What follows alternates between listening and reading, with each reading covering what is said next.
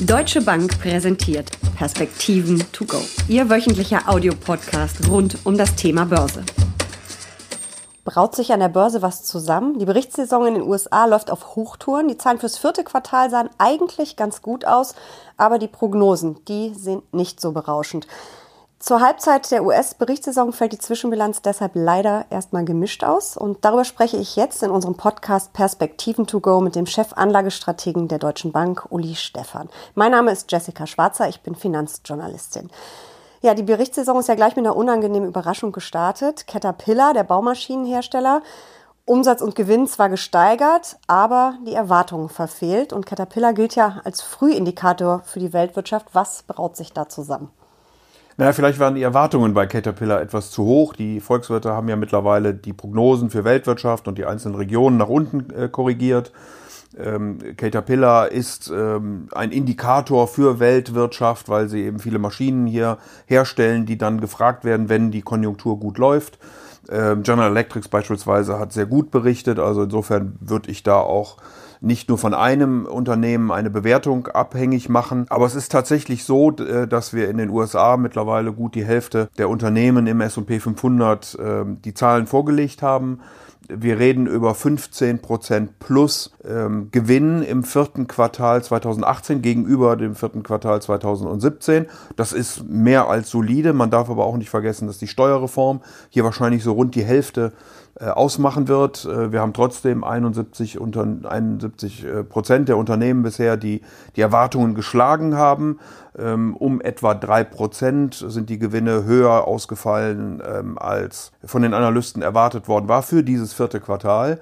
Das Problem eigentlich ist, dass die Ausblicke der Unternehmen sehr verhalten sind, was natürlich mit den ganzen Themen, die wir um Handel, ähm, um US-Konjunktur, China, um Brexit und so weiter und so fort diskutieren, die Ausblicke moderat ausgefallen sind und deswegen die Analysten, die ohnehin schon nicht sehr hohen Gewinnerwartungen für das Jahr 2019 weiter nach unten korrigieren. Aber trotzdem steigen ja immer noch die Aktienkurse. Wir haben den besten Januar, ich glaube, seit 32 Jahren erlebt. Dickes Plus in den USA, aber auch hier.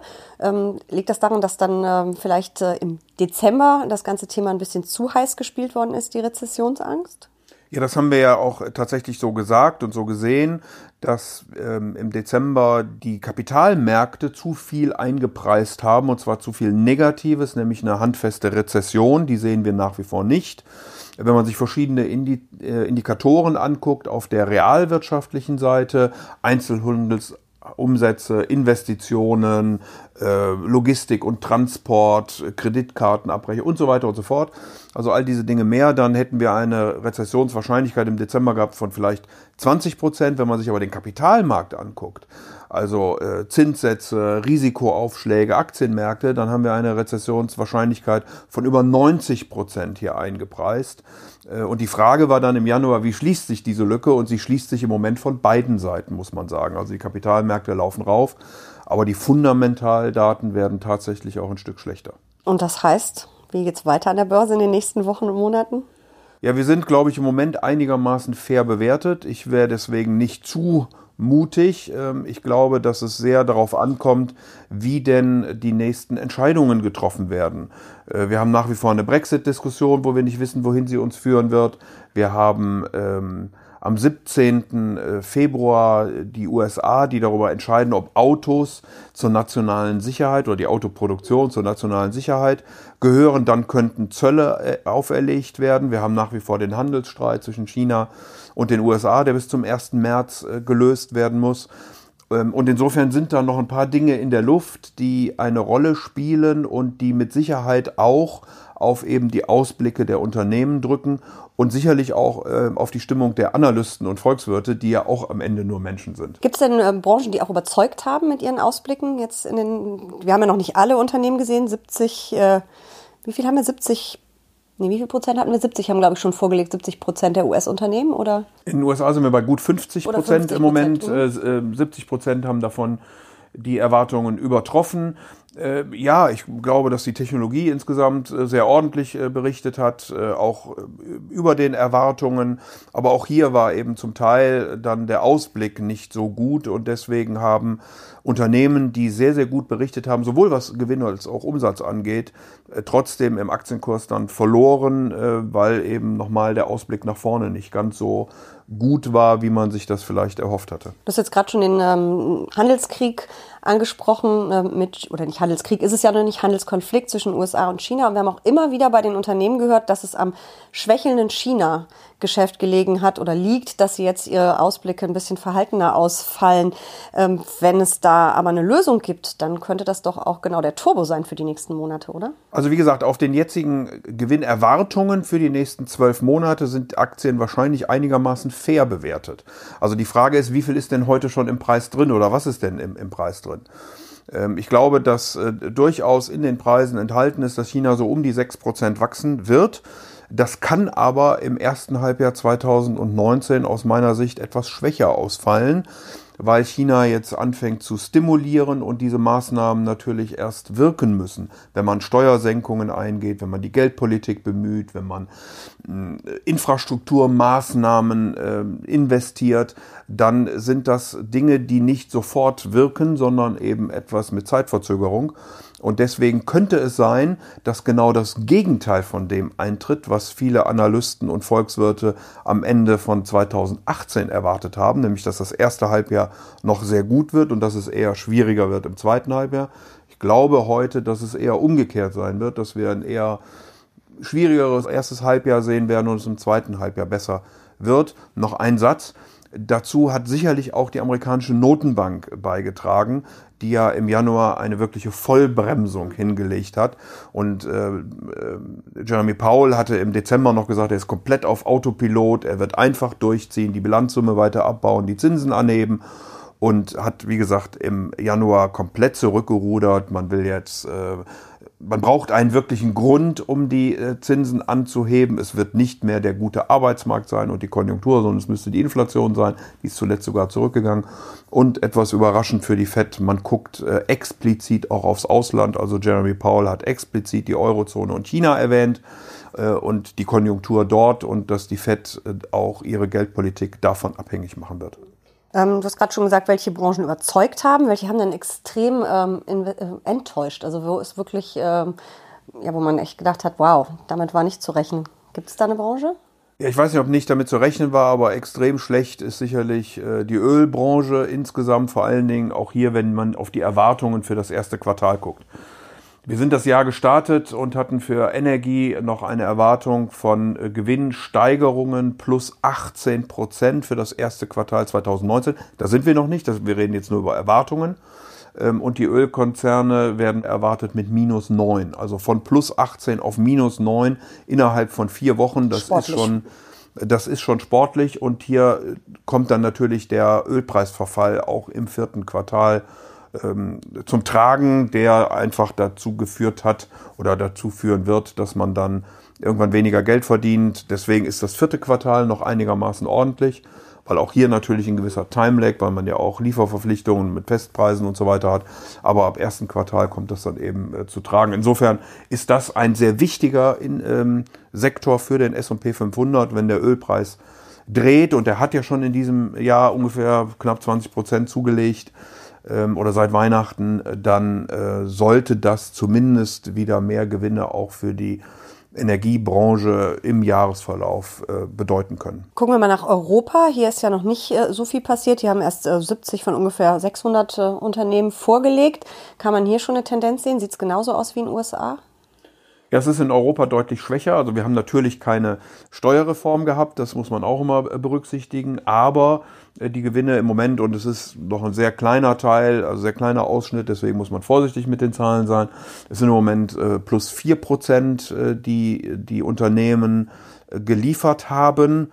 Ähm, und das ist exakt auf den Erwartungen. Wir haben auch bei den Unternehmen, die die Erwartungen schlagen oder eben äh, verfehlen, ähm, ein schlechteres Bild als in den USA.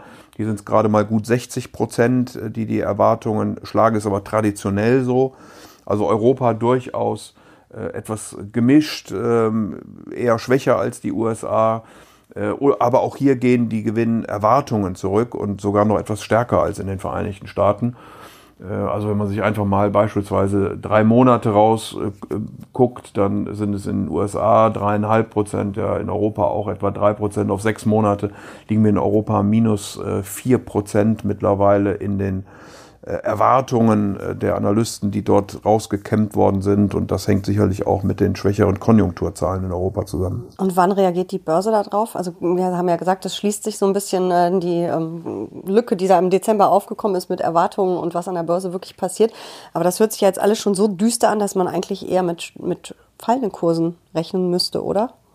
Weiß ich nicht. Ähm, wir haben, wie gesagt, im, Dezember wirklich Rezession eingepreist. Äh, wir preisen in den USA nach wie vor negative Gewinne äh, oder ja, leicht negative Gewinne äh, für 2019 ein. Ähm, der Marktkonsens würde aber im Moment noch von so etwa 5,5 Prozent plus reden.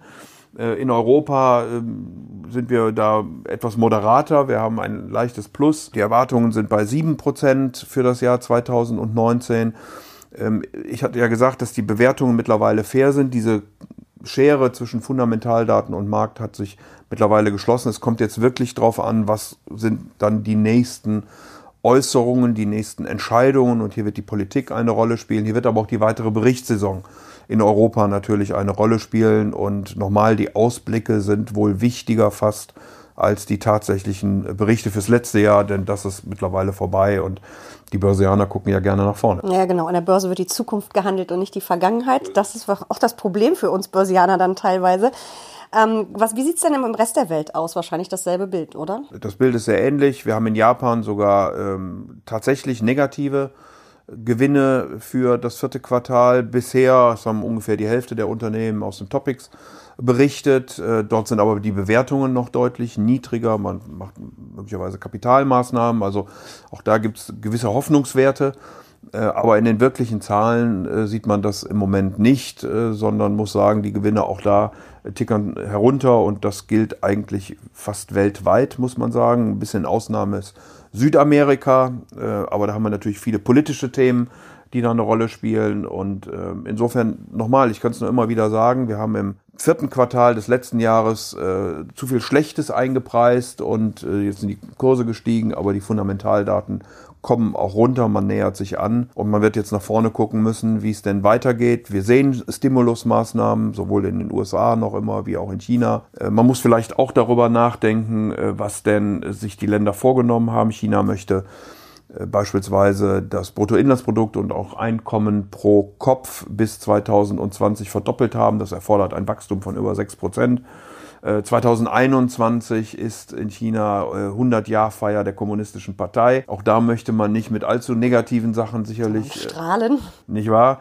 Äh, die Vereinigten Staaten haben 2020 wieder äh, Präsidentschaftswahlen. Also auch hier wird äh, man bemüht sein, dass es, dass es vernünftig läuft. Die FED hatte ich schon angesprochen. Also insofern, ich wäre nicht zu negativ, aber ich glaube, man muss mittlerweile sehr selektiv mit den Themen umgehen und sich sehr genau überlegen, wo man wie wann investieren möchte. Und nochmal, es kommt auch sehr darauf an, wie die Dinge denn nach vorne hin dann entschieden werden. Würdest du mit dieser ganzen Gemengelage, wie sie im Moment aussieht, dann eher die ähm, USA übergewichten im Depot? Im Moment definitiv ja. Wir haben äh, eine solidere Gewinnentwicklung in den Vereinigten Staaten. Ähm, Europa äh, tickert auch auf der volkswirtschaftlichen Seite herunter. Italien ist eine Diskussion, Frankreich, Gelbwesten, äh, Brexit und die großen Kapitalsammelstellen sind ja in der Regel Angelsachsen. Äh, und die gucken dann natürlich auch so rum darauf und sagen, warum soll ich das Risiko jetzt nehmen? In den USA, ähm, ja, haben wir äh, auf der Gewinnentwicklung im Moment ähm, ein paar Fragezeichen. Aber die Unternehmen äh, haben sehr gut äh, berichtet, im Grunde genommen im vierten Quartal, sehr solide. Sie haben auch wieder überraschen können nach oben und ich glaube, dass auch da die, manche würden sagen Marketing, andere würden sagen die Guidance der Unternehmen besser sind. Man darf auch nicht vergessen, in den USA werden wir voraussichtlich über eine Billion Aktienrückkäufe in diesem Jahr sehen. Und das stützt natürlich die Kurse immens. Immens, weil ähm, hier Nachfrage ist, also die amerikanischen Unternehmen sind ihre besten Käufer. Ähm, und es hilft natürlich auch, die Kennzahlen dann pro Aktie nach oben zu bekommen, weil es einfach weniger Aktien gibt. Es bleibt spannend. Wir werden dann in einigen Wochen nochmal Bilanz ziehen können, wie diese Bilanzsaison gelaufen ist. Vielen Dank für diese Perspektiven to go. Sehr gerne.